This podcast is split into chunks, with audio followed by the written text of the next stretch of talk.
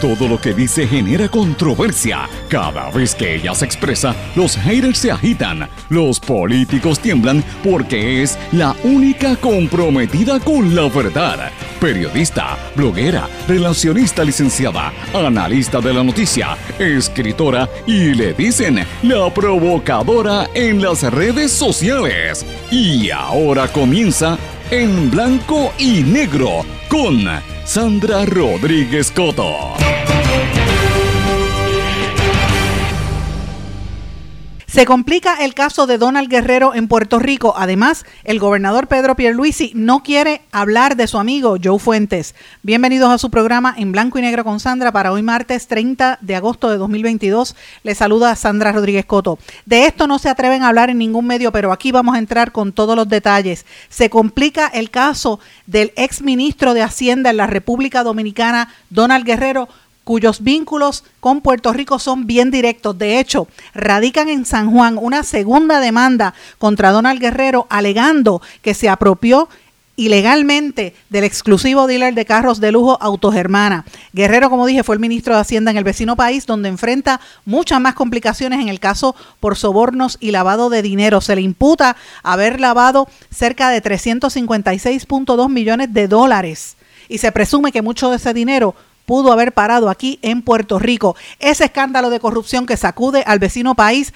ahora incluye una lista de sobre 207 personas vinculadas a ese esquema, incluyendo empresarios, religiosos y a otros funcionarios del pasado gobierno de Hipólito Mejía, incluyendo al ex administrador del Banco de Reservas. Pero viniendo a Puerto Rico, el gobernador Pedro Pierluisi se vuelve a distanciar de las expresiones del abogado Joaquín Monserrate sobre su amigo Joseph Fuentes. Gobernador también veta medida que elevaba el salario mínimo de los empleados públicos. Detallistas en problemas por la paralización de las ventas del café. La paralización del café importado pretende obligar la compra del café local. Vienen alzas en el costo del, del café, como también viene alza en el costo de la leche. Anthony Lobo se declara culpable por crimen de odio contra Alexa y Fiscalía recomienda 33 meses de prisión. Alianza entre las monedas de China y Rusia buscan eliminar el dólar, reporta Asian Times. Occidente contra el resto del mundo, cómo está cambiando la política internacional en este 2022, donde dicen bienvenidos al capitalismo de escasez. Y en otros temas, sube escena gratis para el pueblo la obra teatral Marianela. Vamos a hablar de estas y otros asuntos importantes en esta edición de hoy de En Blanco y Negro con Sandra. Este es un programa independiente, sindicalizado, que se transmite a través de todo Puerto Rico en una serie de emisoras que son las más fuertes en sus respectivas regiones, con sus plataformas digitales, aplicaciones para dispositivos móviles y redes sociales. Estas emisoras son Cadena WIAC compuesta por WYAC 930 AM Cabo Rojo y Mayagüez, WISA WISA 1390 desde Isabela y WIAC 740 AM desde la zona metropolitana. Nos sintonizan por WLRP 1460 AM Radio Raíces, La Voz del Pepino en San Sebastián. También por la cadena de Radio Grito, que es el 1200 AM en Lares, 93.3 FM en Aguadilla, 92.1 FM Arecibo Ponce y nos sintonizan por X61 que es el 610 AM y el 94.3 FM Patillas, Guayama y toda la zona del sureste y este del país, pero vamos de lleno con los temas para el día de hoy. En blanco y negro con Sandra Rodríguez Coto. ¿Por qué tiene que juzgar a todas las personas sin conocerlas? Porque es político para mí es suficiente para desconfiar. Que es amigo de bandidos es porque es bandido. El que es amigo de bandidos es porque es bandido. Así es, mis amigos, como dijo ese personaje de Gonzalo Gaviria en la serie del Patrón del Mal, él interpretaba al primo hermano de Pablo Escobar Gaviria, que es el que le contesta, y, puse ese audio comenzando el programa de hoy para darle la bienvenida a todos ustedes, mis amigos Radio Escuchas y la gente que nos sintoniza de manera diferida en el podcast. Gracias por la sintonía y gracias por el apoyo consistente que siempre me dan a este programa. Quise comenzar el programa precisamente de esa manera, mis amigos, por una razón muy sencilla. Hoy vamos a estar hablando con lujo de detalles de bandidos, de amigos de bandidos y del poder que hay detrás de todo esto, señores, porque de eso es que se trata. El poder político, el poder económico que va corrompiendo la fibra de nuestras comunidades, de nuestros países, de nuestra sociedad en general y no podemos permitir que este tipo de cosas sigan dándose ni en Puerto Rico ni en nuestro entorno. Y vamos a comenzar con un tema que nosotros iniciamos aquí en este programa hace más de un año y que ayer precisamente lo volvimos a traer, un tema importantísimo que está ocurriendo aquí en la vecina República Dominicana y que toca directamente a Puerto Rico. Usted no va a escuchar de este tema en otro sitio porque la gente tiene miedo, porque se trata de anunciantes en algunos de los medios principales de empresas grandes y específicamente de dealers de carro, el dealer Autogermana y los dealers Autocentro, Toyota, Chrysler y Nissan, algunos de los cuales estaban en proceso de ventas. Y eh, me refiero a todo el esquema, el escándalo que hemos revelado desde hace casi 18, 19 meses, que vincula al que se presenta como presidente de Autogermana en Puerto Rico, pero que todo el mundo conoce como ex ministro de Hacienda de la República Dominicana que está ahora mismo finalmente enfrentando un proceso bastante complicado donde se le imputa lavado de dinero eh, y también sobornos y otra serie de faltas y de, y de hechos de corrupción y que vinculan a sobre 207 personas en el gobierno dominicano. Señores, este caso es el más grande hasta ahora de los siete eh, investigaciones grandes que lleva el vecino país. Pero hay unos ángulos distintos a la noticia en Puerto Rico que es importante que lo, lo traigamos. Y usted dirá, bueno, pero ¿qué tiene que ver eso con Puerto Rico? Sencillo. El, en términos simples, es que eh, mucho del dinero que este señor se le imputa haber eh, evadido o haber sacado de la jurisdicción dominicana, se alega que mucho de este dinero pudo haber llegado a Puerto Rico, el dinero del, lavado de dinero, por los vínculos que este señor tenía con gente de poder en este país y también por los negocios que estaba haciendo aquí. Y ustedes saben que aquí en este programa nosotros revelamos que el fundador de el, dealer Autogermana, que es el dealer exclusivo de los carros eh, BMW y eh, Mini Cooper, él se llama Eduardo Pellerano, una familia muy reconocida, eh, muy poderosa en la República Dominicana, de los fundadores del periódico El Listín. El Listín Diario, que es el medio principal de los periódicos impresos, el periódico de récord histórico en la República Dominicana. Esa familia Pellerano fueron los fundadores y es una familia de capital, como dicen, old money, capital viejo, de mucho dinero. Es este, yo la asocio, digamos, podríamos incluso hasta asociarla con familias aquí prestigiosas o gente de mucho dinero, ¿verdad? Con, empresas grandes en Puerto Rico, como fueron, por ejemplo, los Ferré, que usted sabe que tuvieron impresas como, como el periódico El Día y después pasó a ser el Nuevo Día bajo Antonio Luis Ferré, la cementera y otros negocios que tenían esta familia, familias de mucho poder en la República Dominicana, eran los Pelleranos, y hace más de 25 años ellos establecieron este dealer de autos aquí.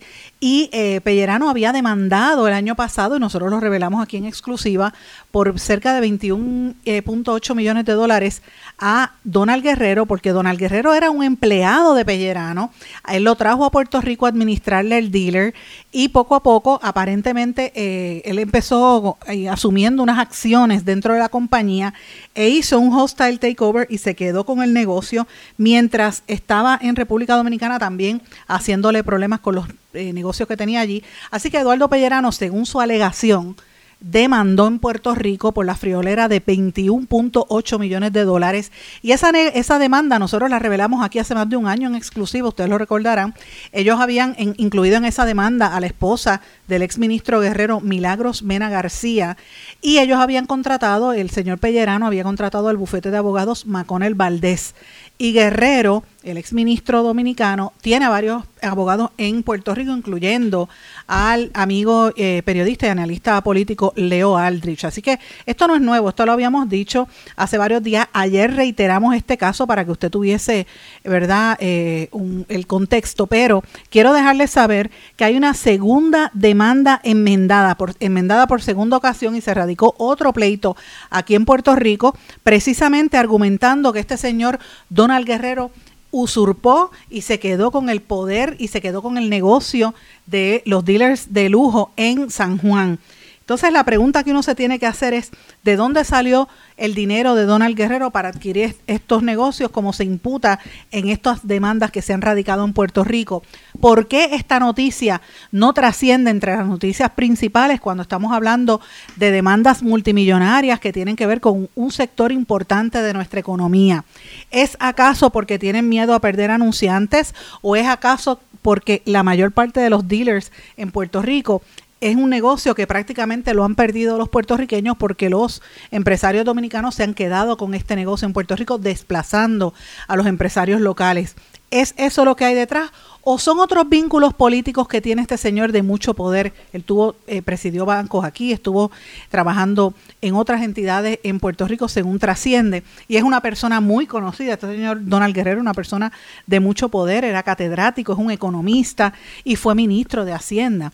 Pero señores, quiero mencionarles que lo que está ocurriendo allá es grande, es un caso que tiene múltiples vertientes y como dije, es un esquema grande. Yo, yo hice la conversión, ¿verdad?, de la cantidad de dólares que se supone que este se le impute que haya sacado del país y esa transacción, ¿verdad?, esa eh, por las cuales lo están, eh, ¿verdad?, interrogando y lo van a acusar, es porque eh, es lavado de dinero ascendente a cerca de 340 y pico de millones de dólares, ¿verdad? La, la, cantidad es en, en, pesos dominicanos, pero hicimos la conversión.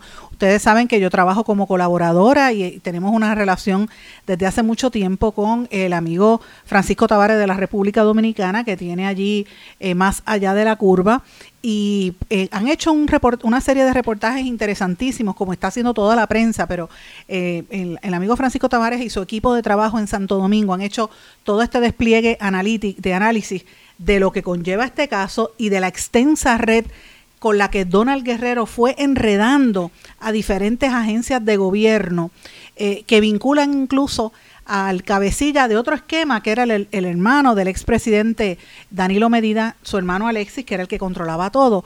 Pero en el caso de Donald Guerrero, estamos hablando de, por un lado, una partida de donde se sustrajo al erario dominicano cerca de 19.600 millones de pesos y por otro lado, eh, otra partida de 17 mil millones de pesos, que eso es, ya usted sabe la cantidad total. Así que estamos hablando de una serie de empresas que fueron creándose para favorecer a este señor en la República Dominicana, eh, incorporaba compañías eh, y en otras aparecía con nombres de otras personas, ¿verdad? No, suyo propio, contratando con el gobierno. Así que es un esquema, es un entramado bien complejo de corrupción y mucho de ese dinero, incluyendo también obras de arte, salió de la República Dominicana presumiblemente hacia Puerto Rico o hacia Miami. Y esas son parte de las alegaciones de lo que está ocurriendo allí.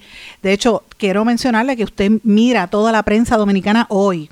Y el tema en Santo Domingo es este, al punto que el clero, los, los principales líderes de la Iglesia Católica en Santo Domingo están haciendo un llamado a que se detenga la corrupción, a que la corrupción se ha convertido en el peor problema del crecimiento de la sociedad dominicana hoy en día porque son unos casos muy extremos, muy fuertes. ¿Y por qué esto toca a Puerto Rico? Vuelvo y digo, porque tiene que ver con el negocio de los dealers, porque hay una demanda multimillonaria y porque ha habido silencio institucional. La gente no se atreve a tocar estos temas ni con una vara larga. Nosotros vamos a seguir cubriendo estos temas porque son temas importantes que incluye delitos fiscales y fraudes y obviamente hay que tener total libertad para atreverse a hacer esto que yo estoy haciendo, que es ir contra los grandes poderes en nuestro país. Ir contra los grandes poderes es decir la verdad y nosotros estamos diciendo la verdad de la información que tenemos hasta este momento, de que lo han demandado ya en dos ocasiones en Puerto Rico, de que son demandas multimillonarias, de que se le está disputando, ¿verdad? Y se le increpa, se le increpa sobre su supuesta ¿verdad? Takeover, ¿verdad? El, el, asumir el control de negocios puertorriqueños que van dirigidos a una población de lujo, gente que tiene poder adquisitivo para comprar esas líneas de carros que son bien caras, como los BMW o los Mini Cooper. Así que estamos hablando de una persona de grandes influencias y poder, al punto de que cuando estaba en medio de toda esta controversia, como bien dijimos en el día de ayer, salió en el periódico El Nuevo Día, pero no salió por por, este esquema. Salió porque estaba celebrando los 25 años de Autos y salió en las páginas sociales. Para que usted vea cómo se maquilla la verdad en Puerto Rico. Y mire, podrán decir lo que sea de mí, me podrán atacar en las redes sociales, yo le podré caer mal a usted. Mire, francamente, pues es su opinión, cada cual tiene derecho a opinar lo que le dé la gana. Pero lo que usted sabe y no lo puede desmentir y nadie puede dudarlo, es que usted sabe que yo parto de la honestidad puedo que me equivocarme porque yo no soy infalible, yo cometo errores como todo ser humano, pero usted sabe que vamos a hablar desde la honestidad, desde la transparencia, desde la verdad.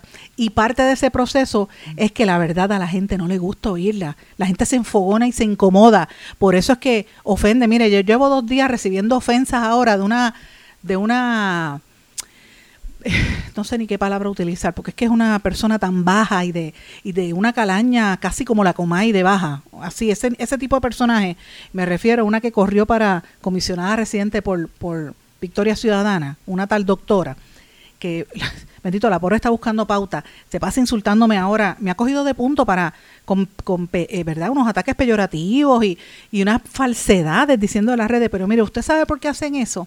Hacen eso, esta señora, Sayira Jordán, y otros. Primero porque uno tiene que presumir que son parte de un mismo grupo que ataca o que quizás reciben pauta de, pagos económicos, como se dijo ayer en este programa sobre las cuentas de Tumba, el Tumbe, que, se crearon para dañar reputaciones de periodistas y de gente de la UTIER y empleados de la Autoridad de Energía Eléctrica para favorecer la privatización. Y ese, en el caso de esas páginas, como dijimos ayer, fueron fundadas y fueron establecidas por una empleada de Cuantas y la, empresa matriz de Luma y por oficiales de prensa de este gobierno. Así que no me extraña que este tipo de gente esté atacando para que usted no escuche estos temas que nosotros traímos aquí, que son temas importantes que tocan al, al centavo y tocan al pueblo puertorriqueño y son noticias en cualquier liga, pero no las van a querer tocar porque estamos hablando de los grandes poderes de nuestro país, como pasa con la salud, que llevamos ya casi dos años consistentemente hablando de salud. Ahora todo el mundo descubrió el tema de la salud y la crisis. Hay, muchos más temas detrás de eso y vamos a seguir investigando. Pero bueno, eh, cambiando el tema, mis amigos, ¿verdad? Vamos a, el tema este de República Dominicana va a seguir trayendo cola, así que pendiente porque en eh, los próximos días vamos a traer más información. Pero es importante que sepa que hay varios temas locales que para mí son fundamentales. Uno que yo tenía desde el día de ayer que no había podido trabajarlo y quería por lo menos detenerme aunque fuese un ratito aquí, es el escándalo el escándalo de grandes proporciones que usted sabe que lo hemos denunciado aquí desde el día uno, que es lo que se llama el Super PAC Salvemos a Puerto Rico. Mire qué nombre más sugestivo. Se parece Unidos por Puerto Rico, una cosa así.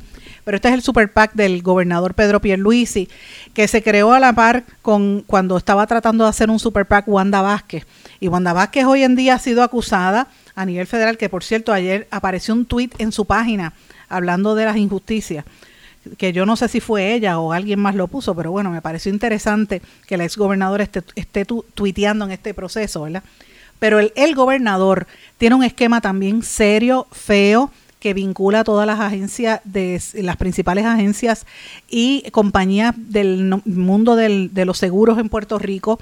Y más que nada lo dirigía a su mejor amigo, su íntimo amigo Joseph Fuentes, que supuestamente se inmoló, como dijo el licenciado Monserrate, se inmoló para no culpar a otras personas que según se presume no, no es ni siquiera directamente el gobernador, es más que eso, es el que tiene el verdadero poder detrás del trono, su cuñado Andrés Guillemard.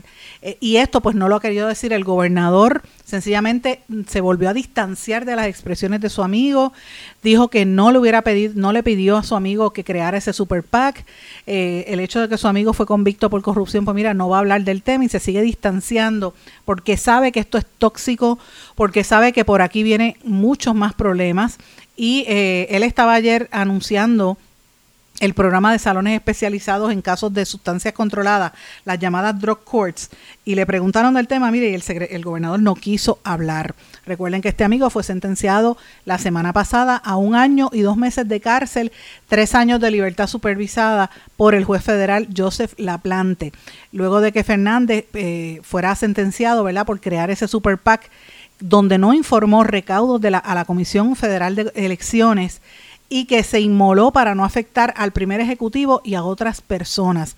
Esto lo dijo el amigo Joaquín Monserrate Matienzo y él dice que eh, según este abogado, reconocidísimo abogado, una persona muy apreciada, él y su hija, que son mis amigos hace muchos años, eh, él afirmó que Joe Fuentes creó el Superpat a petición de Pierluisi y que el y este licenciado también dijo que Fuentes se negó a grabar de manera encubierta a Pierluisi quien ha sido su amigo desde que ambos eran estudiantes universitarios. Y qué casualidad que el gobernador no quiere tocar eso ni con una vara larga. Así que para que usted vea cómo son los temas en este país.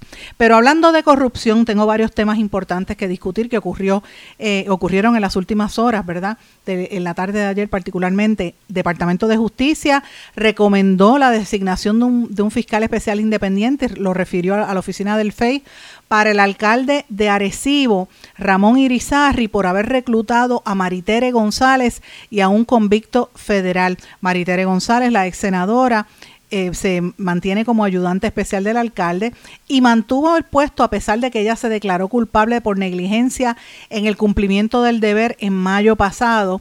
Y el municipio también había contratado al doctor mm, eh, Edgar Cancel Zapata para trabajar en el sistema de rastreo de los casos de COVID, a pesar de él ser un convicto federal por fraude. Así que esta es la el quantum de pruebas, según dice el secretario Emanuel, y que por eso es que lo está refiriendo al panel del FEI. Uno esperaría que actuaran así de rápido con recursos naturales y con otros temas, pero con eso pues no. Esto es por la oposición política eh, y contra eso tienen que actuar rápido, pero contra los que dañan al país, pues mire, no, todavía estamos esperando. Es interesante también, en otro caso que tiene que ver con esto, un informe el, informe confidencial del Departamento de Justicia al panel del FEI en torno a la pesquisa multimillonaria por la compra de las pruebas COVID-19 que no eran calificadas constituye una prueba exculpatoria a favor de Aaron Vick y de Juan Maldonado de Jesús, según sus abogados. Eso lo determinó el, eh, el, juez Jimmy Ed Sepúlveda en el Tribunal de Primera Instancia de San Juan y le ordenó a los fiscales especiales del FEI que entregaran el documento de, defensa a los señalados y les otorgó para completar ese trámite un término de cinco días. Señores, el FEI tiene un historial ¿verdad? De, eh, bastante amplio de muchos casos que ha ganado pero también tiene un historial nefasto que merece una investigación, ¿verdad? Y vamos a entrar en detalle en estos días a, revisar el, pasado del FEI. Cuando usted ve que ellos eh, guardan una información que se supone que compartan para que pueda eh, representar la, libertad y la, eh, ¿verdad?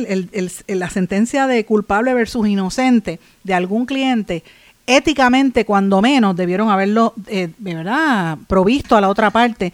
Aparte de que esto, pues, son unos cánones, ¿verdad?, y unos, unos, unos acuerdos que establece el tribunal.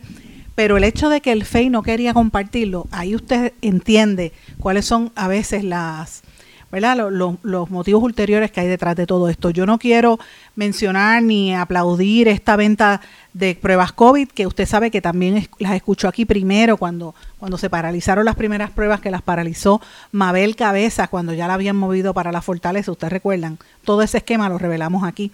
Eh, yo no voy a justificar una cosa por otra, pero eso sí, el poder tiene que ejercerse de manera concienzuda. Y esto que acaba de hacer el tribunal me parece que es interesante porque a pesar de lo, de verdad, de lo mucho que se ha demonizado y de las posibles actuaciones eh, ilegales y de lo que a uno le moleste ver cómo la gente se, sigue en las aujas robando dinero del erario, a pesar de todo eso, tienen su derecho a defenderse en corte y el FEI no puede hacer lo que se alega que ellos hicieron. Así que me parece bastante interesante este caso y otros casos que hay pendientes ante la oficina del panel de del FEI que van a traer mucha cola, mucho de qué hablar. Y mientras tanto, termino este segmento antes de irnos a la pausa con unos temas importantes. Vuelvo a la fortaleza, el gobernador Pierre Luisi vetó la medida que elevaba el salario mínimo de los empleados públicos. ¿Ustedes se acuerdan todas las protestas que hubo hace unos meses? Pues mire, llegaron a nada. La Junta de Control Fiscal no le iba a permitir el aumento porque la Junta está para llevarse el dinero para ellos y para los bonistas, no para el pueblo, el pueblo que se chave. Y, y el gobernador de la boca para afuera habló de aumentos a los empleados públicos. Mire, tuvo que vetar la, la medida que eleva eh, el salario mínimo que lo fijaba en 10.50. Así que si usted es empleado público está chavado porque supuestamente la Junta obligó al gobernador a vetar esta medida. Así que, ¿de qué podemos hablar, señores? de eso que estamos hablando. Ese es parte del problema que nosotros tenemos en nuestro país. Antes de irnos a la pausa, brevemente, esto es una noticia del compañero Miguel Díaz Román que me parece súper importante. Ustedes saben que se ha anunciado que Oril está considerando un aumento en el precio de la leche. También viene un aumento en el precio del café. Y detallistas eh, alegan que están en problemas por la paralización de las ventas de café importado que pretende obligar a la compra del café local. Esto es lo que alegan los importadores, pero usted sabe que el café local no da para todo el consumo que hay de café en Puerto Rico. Casi todo el café que se consume aquí viene de México y de otros países. Pero cientos de pequeñas empresas que utilizan el café como uno de sus principales productos están en grave riesgo de cerrar sus puertas o de detener la venta de la esperada tacita de café porque no pueden adquirir el grano luego de que el secretario de Agricultura, Ramón González Beiró, ordenara paralizar las ventas del café importado que se efectúan en el almacén del Departamento de Agricultura ubicado en Yahuecas, en Adjuntas. Esta paralización de las ventas del café importado pretende obligar a los torrefactores y a las pequeñas empresas a comprar café local, según ha sostenido González Beiro. O sea, esto es eh, una competencia un poco desleal, para los importadores, pero a la misma vez lo que busca es aumentar el ¿verdad? el mercado del café que se fue a pique desde el huracán y que ha, ha, tardado muchísimo en recuperarse esta industria. Así que veremos a ver, como quiera, la importación es necesaria, ya que la producción local de café solo alcanza los 50 mil 50 quintales, pero el consumo anual del café en Puerto Rico supera los 260 mil quintales anuales. Así que imagínense. Eh, el Departamento de Agricultura importa el grano y lo revende a los terrefactores, una operación que le genera un beneficio a la agencia de casi 20 millones de dólares anuales. Así que veremos a ver. Voy a una pausa. Cuando regrese vamos a hablar de otras noticias importantes locales e internacionales. No se retiren, el análisis y la controversia continúa en breve, en blanco y negro, con Sandra Rodríguez Coto.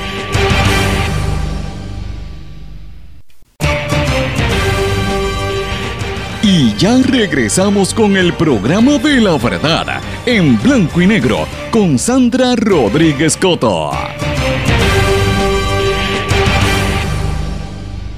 Y regresamos en blanco y negro con Sandra. Bueno, mis amigos, legisladores del eh, Partido Independentista Puertorriqueño del Movimiento Victoria Ciudadana y legisladores independientes se unieron para proponer una serie de reformas en el Código Electoral en la Asamblea Legislativa lo están pidiendo. Esta alianza ya se está dando ahí en esa Asamblea Legislativa porque se unió el independiente Luis Raúl Torres eh, eh, y José Vargas Vidot, que ambos son independientes.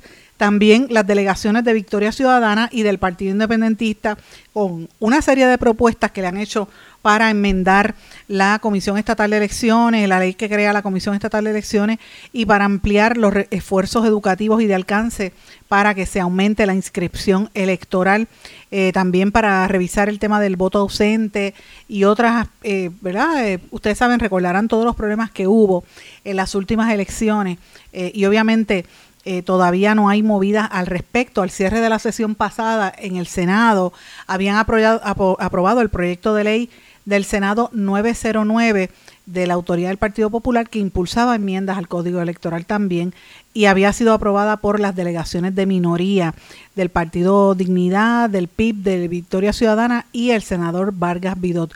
Pero es interesante porque cuando tocan estos temas, el Partido Popular como que desaparece y el Partido Nuevo Progresista también no quieren tocar esto ni con una vara larga. Y esto es parte del problema que tiene Puerto Rico, que, quiere que las cosas cambien, pero tampoco quieren cambiar las cosas. Esa es la realidad.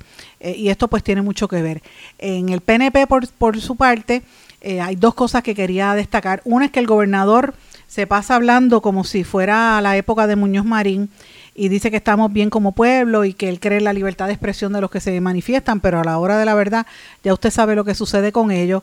Y por otro lado, eh, obviamente está, eh, hay que destacar que ellos todavía siguen hablando de la época de, de, de, Cuba y de Venezuela y el comunismo y todas estas cosas vuelven a traer esos, esos fantasmas para meter miedo, como si esto fuese el, el planeta Tierra en la época de, qué sé yo, de, del siglo, mediados del siglo XX.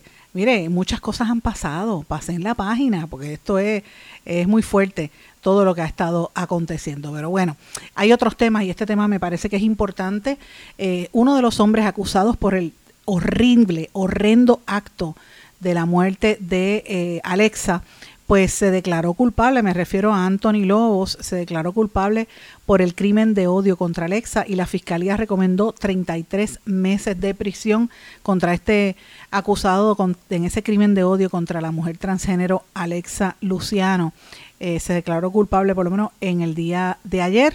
Esto lo planteó el Ministerio Público ante la jueza federal Aida Delgado Cintrón y ella leyó el acuerdo con la fiscalía que es solamente para declararse culpable y establecer que Lobos no está cooperando con las autoridades eh, federales. Ustedes recordarán eh, ese incidente tan terrible que lo estaban persiguiendo y luego hay unos videos donde aparecían una gente gritándole loca, loca y la loca y apareció después con unos tiros. Porque aquí la gente que es eh, queer o que es este transgénero, incluso si es este lesbiana o o, quizás homosexual todavía en Puerto Rico existe mucho prejuicio, existe también la burla y eso no se puede tolerar. Ellos son seres humanos como cualquier otro, que usted no esté de acuerdo no le da derecho a usted a, maltratarlo, a hacerle daño eh, o, a, o, a, pensar en hacerle daño, que eso es parte del problema de lo que está ocurriendo en nuestro país.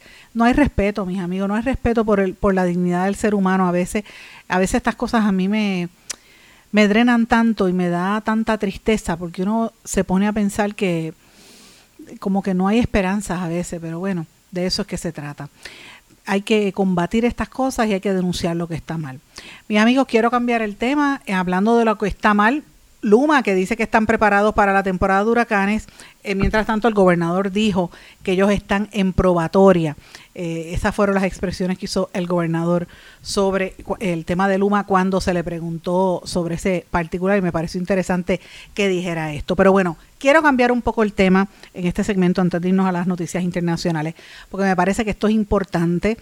Y quiero aprovechar este momento para felicitar públicamente a mi queridísimo amigo Roberto Ramos Perea, actor, escritor, director de teatro, uno de los más importantes dramaturgos que tiene nuestro país y, ciertamente dramaturgo latinoamericano destacadísimo, que a veces uno en Puerto Rico no se da cuenta las joyas que uno tiene en, en la gente puertorriqueña, ¿verdad? sobre todo nuestros artistas, nuestros creadores, que tienen tanta tanto don. Yo a veces pienso que en el caso de Roberto, eh, Roberto tiene el don este de estar en varios sitios a la misma vez, porque precisamente ahora le acaban de publicar en japonés la obra, una, serie, la, una de sus obras teatrales, Cenizas Vivas, acaba de salir publicada en una importante antología de teatro de las principales obras de teatro del mundo que acaba de publicar la Asociación de Directores de Escena de Japón.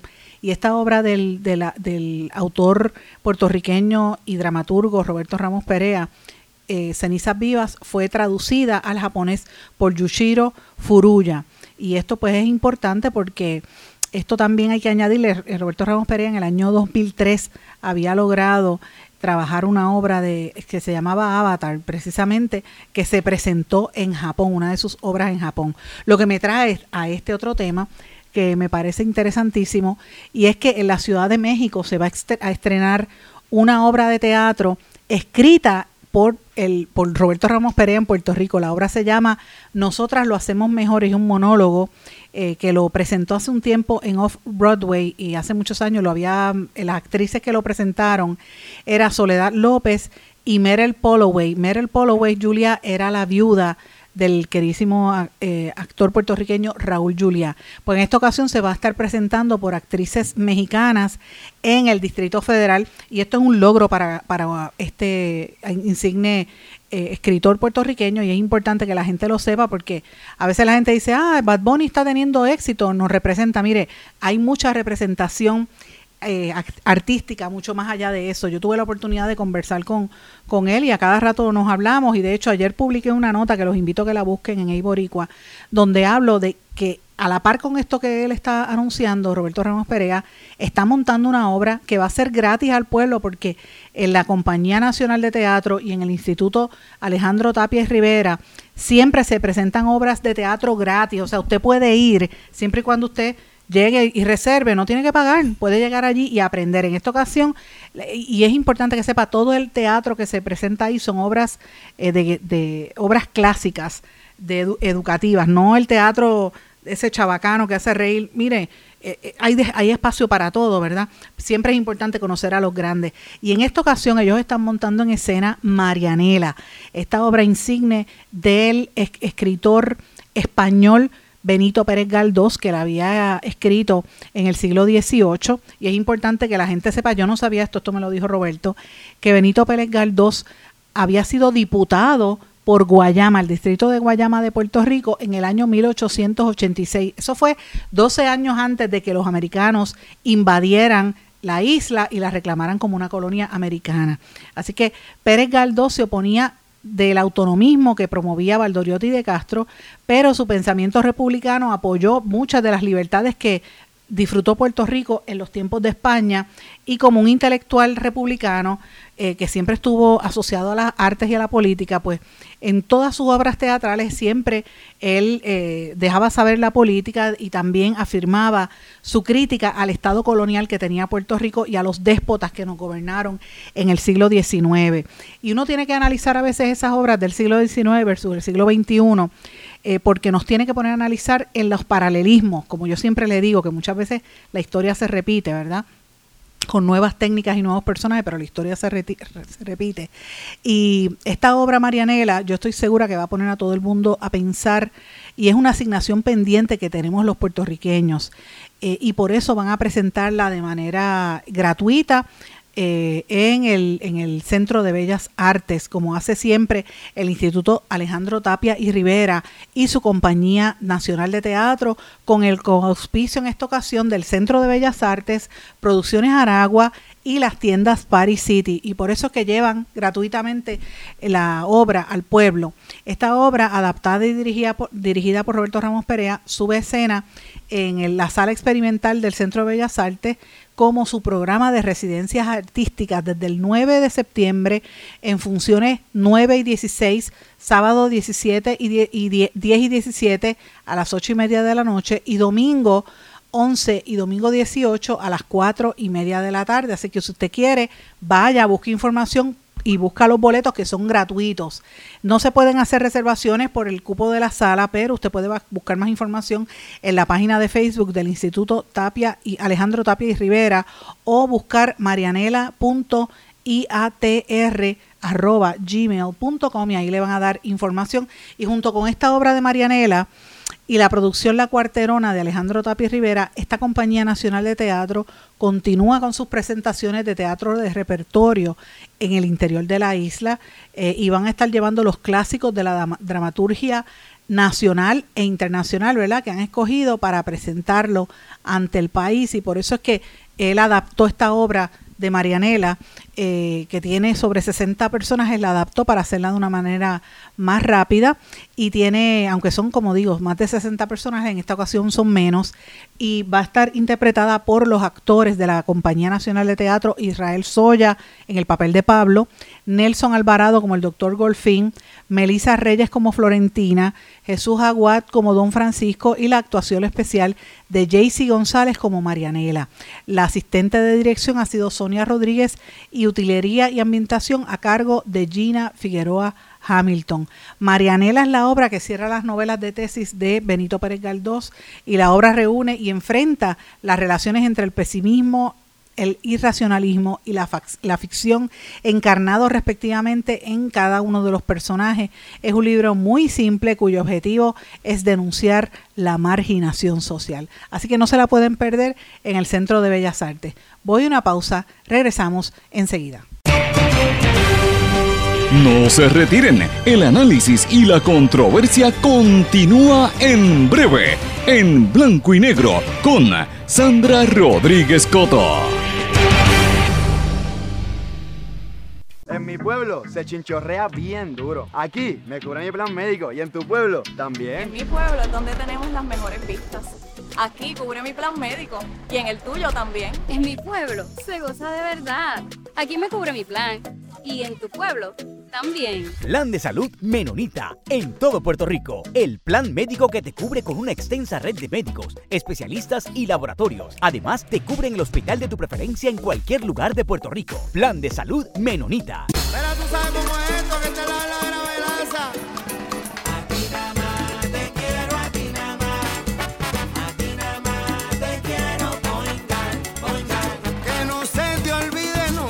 vayas a olvidar. Márcalo, márcalo, yo quiero muchacho. Mira, márcalo sin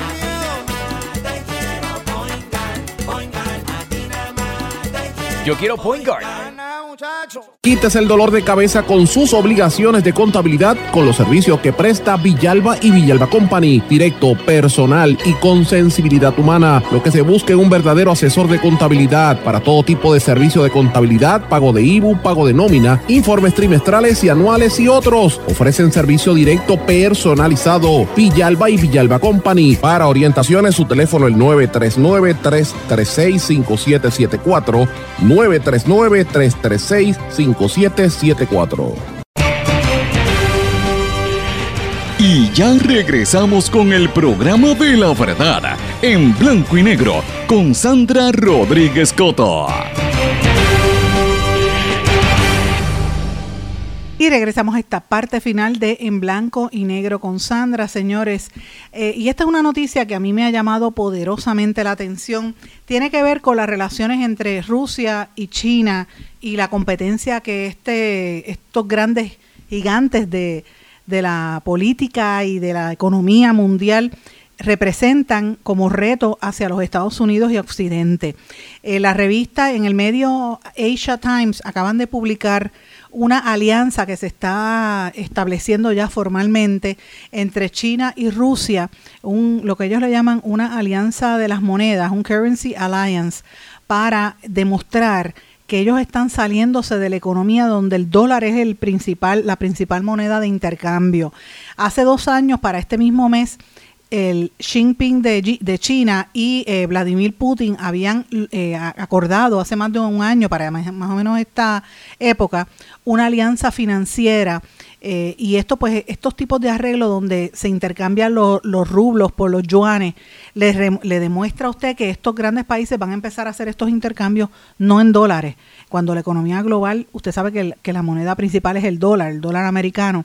Así que esto tiene un, unas repercusiones que es más allá de la retórica, es mucho más tangible y eh, obviamente eh, reportes de entidades como Citigroup están diciendo que el yuan está mercadeándose en, los, en el Moscow Exchange, en la Bolsa de Valores de Moscú, eh, con un 40% de aumento en este año, a pesar de que están en una guerra. O sea que esto es una situación que se está dando a la par con el, la baja rápida en el, en, el, en el valor del dólar norteamericano y con la inflación que vive la nación americana. O sea, estos son unos elementos que tienen que ver con la economía y yo lo traigo porque son temas que aquí por lo general no se discuten eh, y quiero comenzar con los temas internacionales desde ese punto de vista porque me parece que son importantes. Entonces esto yo lo ato a una noticia que sale, eh, y ha estado comentándose temas parecidos a esto todo este fin de semana. Unos expertos de la India y de Sudáfrica opinan que los Estados Unidos y sus aliados están tratando de ejercer su hegemonía en una postura que no satisface a los países occidentales que llevan a cabo sus políticas de exterior e independiente. Eh, Occidente contra el resto del mundo es como está cambiando la política internacional. Eh, la revista analítica de política global habló con Kanwal Simbal, diplomático y ex embajador de la India en Moscú, que considera una simplificación la manera que tiene Occidente, o sea, Estados Unidos y Europa, para intentar presentar como una lucha entre democracias y autocracias el problema que hay ahora mismo entre Rusia y Ucrania. Y no existe una lucha como tal, según la propaganda oficialista rusa, ¿verdad? Eh, como dicen, eh, como ellos alegan que dice Occidente, eso es una su, eh, sobresimplificación enorme de lo complejo que es la relación entre Ucrania y Rusia y la mayor parte del mundo no, occidental no son autocracias, simplemente viven de acuerdo con sus propios principios distintos a lo que quieren establecer en, en Occidente. Así que este discurso ya no está cumpliendo con las expectativas de los países y esto es otra de las cosas que está dividiendo cada día más el mundo, el planeta Tierra por completo y estas son las cosas que a veces tenemos que analizarlas que no se hablan. Y de esto trae a la par un, ¿verdad? un comentario donde in, insistentemente yo he visto en estos últimos días en Europa mucha gente analizar y utilizar este, este lema, capitalismo de escasez. Bienvenidos al capitalismo de escasez.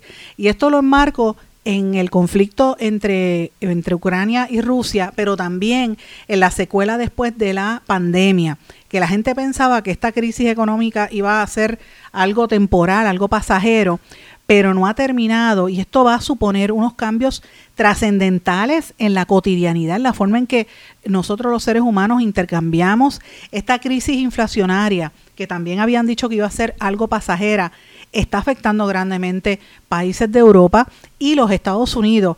Y ya eh, los gurús financieros decían que iba a ser algo pasajero, ya están vaticinando que esto va a provocar y está provocando la desvalorización de los salarios sin parangón en las últimas décadas. Esto quiere decir que eh, el, el valor de la moneda por la cual usted ganaba su salario en cualquier parte de Europa o Estados Unidos está cayendo. Y a esto usted le añade que ya no hay ahorro, usted no tiene dinero para ahorrar, spending money no queda, porque ese ahorro lo tiene que pagar en la cuestión energética, que los costos han subido en todo el planeta y también hay racionamiento en Europa que dependen de lo que de, Rusia y de Ucrania y con la situación pues no pueden recibir eh, de allá. Así que esto que vislumbraban que era un episodio pasajero provocado por la guerra, está mutando entre un nuevo sistema de regulación en la gobernanza del sistema capitalista mundial. Y esto es importante porque vivimos en un país que se supone que el capital sea lo prioritario y nosotros como somos parte de, Estados Unidos, somos una colonia y en Estados Unidos se están viendo estas tendencias, es también importante que nosotros las analicemos en Puerto Rico.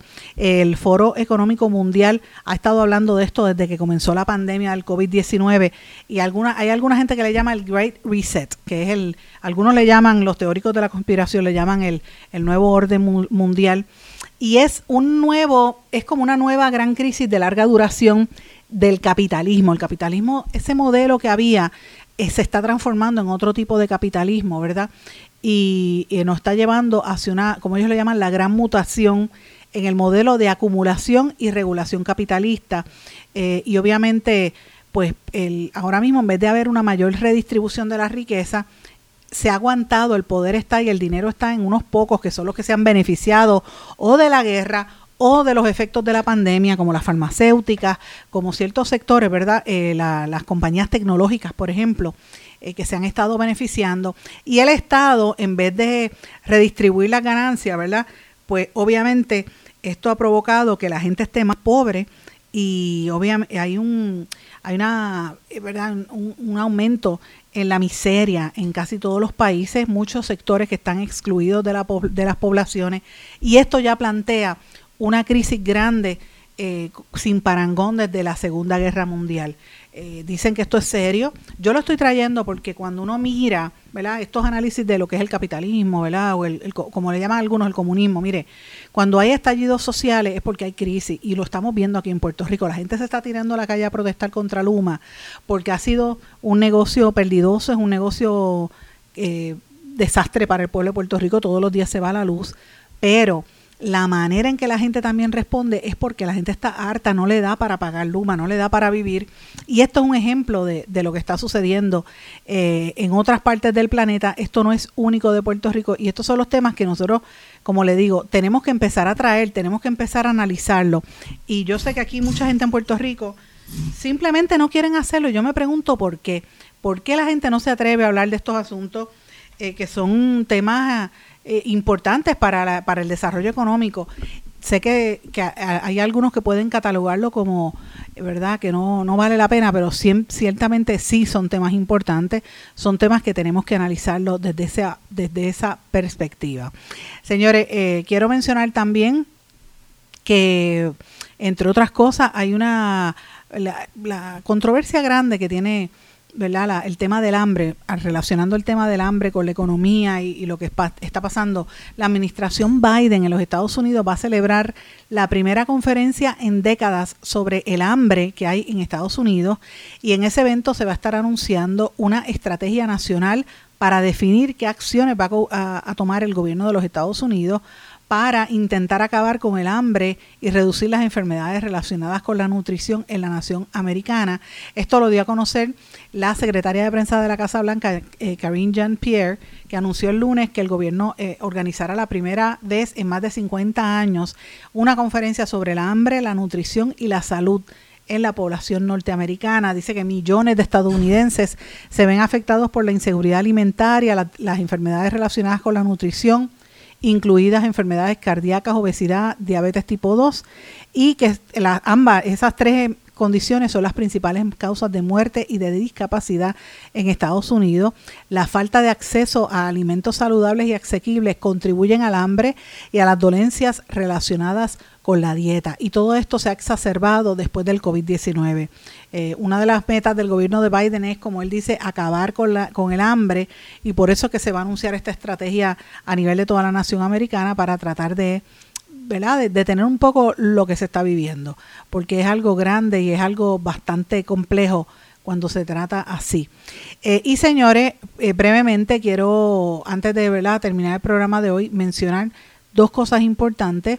El acercamiento que se está dando entre Colombia y Venezuela, más allá de las relaciones diplomáticas, me parece que es interesante.